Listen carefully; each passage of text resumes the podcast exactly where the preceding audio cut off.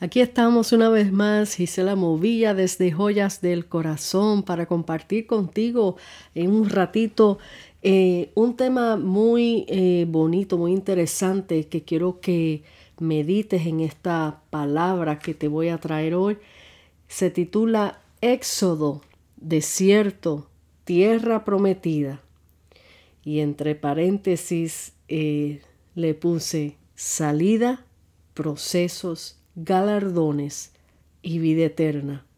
Y vamos a comenzar leyendo en 2 de Corintios capítulo 4 versículo 17 al 18 y dice, porque esta leve tribulación momentánea produce en nosotros un cada vez más excelente y eterno peso de gloria hay un mundo revolucionado, desesperado, en busca de una salida. Salidas a problemas personales, problemas en sus países, como lo que estamos viendo hoy día, y donde quiera que miramos hay un éxodo ocurriendo en estos momentos. Todos están queriendo ser libres de la esclavitud física, emocional, económica. Todos van en busca de una tierra prometida, esa que le pueda suplir sus necesidades. A través de los siglos la humanidad sigue siendo la misma, con los mismos problemas, las mismas quejas, frustraciones, desobediencias, con la misma necesidad de un libertador. El Señor con este mensaje nos va a ubicar a cada uno de nosotros en cada escena que será presentada. Abramos nuestros corazones a recibir su palabra para edificación y transformación de nuestras vidas. El pueblo de Dios, Israel, necesitaba un éxodo. En Éxodo 3, capítulo 3, versículos 7 al 9 dice, dijo luego Jehová, Bien he visto la aflicción de mi pueblo que está en Egipto. He oído su clamor a causa de sus extractores, pues he conocido sus angustias.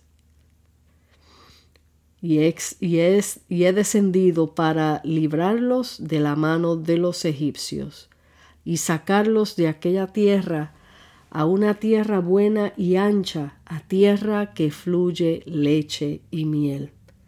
En otras palabras, como dice aquí en este texto bíblico, Él vio la aflicción. Él estuvo mirando lo que su pueblo estaba pasando. Él vio, en otras palabras, no pasa desapercibido ante los ojos de Dios lo que nos sucede a nosotros.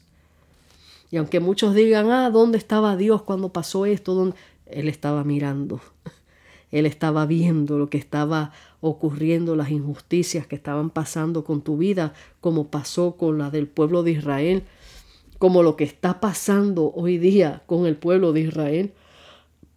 También dice en esa escritura, Él escuchó el clamor. Él escuchó el clamor. El Señor no está sordo. Él escucha el clamor de sus hijos. Él conoce todo de nosotros. Así como el pueblo de Israel que estuvieron por tanto tiempo en esclavitud y Dios le trajo a Moisés para darles la salida de Egipto, el Señor quiere que recordemos que nosotros también estuvimos en un Egipto, que Egipto representa mundo pecaminoso y de esclavitud, porque el pecado nos hace esclavos. Todos nosotros necesitamos en un tiempo, necesitamos en un tiempo atrás un éxodo. Queríamos salir de donde estábamos. Yo personalmente necesité mi éxodo del Egipto en que fui esclava, del mundo en que fui esclava, porque hoy el mundo espiritual hay un Egipto y un faraón esclavizando a muchos. El Egipto de estos tiempos son las riquezas que ofrece este mundo. El ser humano hoy día vive con una sed insatisfecha de querer más. La competencia de tener lo mejor, de la mayor de la mejor marca, lo último del mercado, ser los famosos en pantalla grande. Luego vienen los vicios, todo en exageración, deseos desmedidos de un vicio. Muchos creen ser merecedores de esos desmedidos eh, vicios porque tienen las riquezas para conseguirlos. Otros no tan ricos roban para conseguirlos. Drogas, alcohol, mujeres, espíritu de lascivia, pornografía.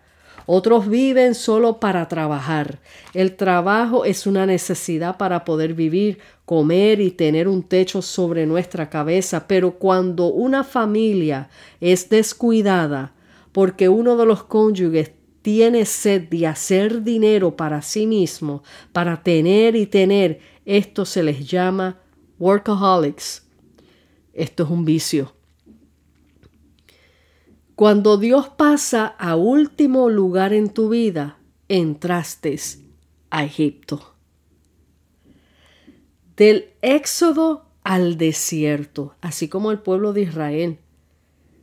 Y después dice en Éxodo 5.1, dice, después entraron Moisés y Aarón a Faraón y le dijeron, Jehová el Dios de Israel dice así, deja ir a mi pueblo a celebrarme fiesta en el desierto. Cuando Dios dio la orden al enemigo, a Faraón, o sea, el diablo representado aquí eh, obrando eh, de esa manera tan cruel, para que deje libre a sus esclavos, este faraón tendrá que soltarle, porque ante las órdenes de un Dios todopoderoso el enemigo queda vencido. Así como el Señor sacó a su pueblo de, de Egipto, así nos saca a nosotros de este mundo pecaminoso. Y cuando Dios da la orden a Satanás, tú lo vas a soltar ya, porque ese me pertenece a mí, el diablo tiene que soltar. No hay diablo que pueda aguantar las órdenes del Señor. Tiene que soltar. Una vez que Dios nos saca de Egipto, o sea, del mundo y sus placeres, entramos al desierto. Pensamos que entraremos acompañados por nuestros amigos o familiares. Quizás en el momento alguien se ofreció a entrar contigo, pero luego ves que van desapareciendo. Esto es porque cada desierto está personalizado, amigo, para cada uno de nosotros de acuerdo al trato de Dios con nosotros. Cuando Dios tiene un trato personal con el hombre, con la mujer, Ahí no hay mamita, no hay papito, no hay pastor, no hay nadie que intervenga el trato de Dios para con nuestras vidas. Se lo dice una que lo vivió en carne viva. Así que el desierto, lugar deshabitado, solitario. La palabra desierto en hebreo es midbar, que significa hablar. También significa pastar ovejas. Es necesario pasar por el desierto porque porque Dios tendrá toda tu atención. No hay distracciones. Puedes escuchar la voz de Dios más clara e inconfundible. O sea, Midbar hablará contigo. Comienzas una verdadera relación con Él, comienza tu transformación. En el desierto no hay horarios. Dios no tiene prisa en trabajar contigo ni conmigo, más bien Él quiere calidad de tiempo entre los dos. En el desierto Él nos muestra su gloria. Él se da a conocer como lo hizo con su pueblo Israel, que vieron todas sus maravillas con sus propios ojos, experiencia propia, no te lo que no te lo cuente nadie, lo viviste tú. Busca tu propia eh, experiencia, como he dicho muchas veces. Así como Job, siendo un hombre justo, tuvo que pasar por su propio desierto, y fue allí donde pudo luego decir, de oídas te había oído, mas ahora mis ojos te ven. Job tuvo su propia experiencia con el Dios de sus padres y el Dios y perdón, y de los que le enseñaron acerca de él. Hoy día muchos conocen a Dios simplemente de oídas y se conforman con eso. Escuelita bíblica, la fe sabemos que viene por el oír, también por las prédicas que escuchamos todos los domingos. El Dios de la historia. Dios quiere darse a conocer personalmente a tu vida, como el Dios vivo, tu Padre, tu Creador, tu todo. Aleluya. Esto solo se aprende en un desierto. Así lo aprendí yo también. Donde estén solos los dos. Escucha bien esto. Cuando Dios te lleve al desierto, no le eches culpa, la culpa a tu hermano, a tu familia, a tu jefe, a un amigo, al pastor o a un ministro de la iglesia, aún a tu enemigo. Cuando Dios te lleve al desierto, no anheles al Egipto de donde fuiste sacado, el mundo. No te quejes tanto, sino sométete a las condiciones del desierto y a las instrucciones de nuestro Dios.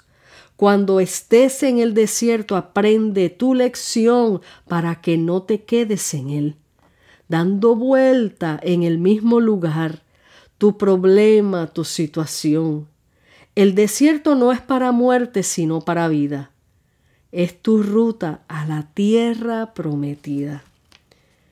Que tu tierra prometida sea el reino de los cielos primeramente, la vida eterna, los milagros que has estado esperando, que puedas ver los frutos de tu tierra prometida en ti mismo. Gloria a Dios, gloria a Dios. Así es que piensa en este mensaje. Éxodo, que significa salida. Desierto, que significa procesos. Tierra prometida, que son los galardones y la vida eterna. Dios te bendiga, Dios te guarde. Medita en estas palabras y compártela con otros. Hasta la próxima, tu hermana en Cristo, Gisela Movilla, desde Joyas del Corazón.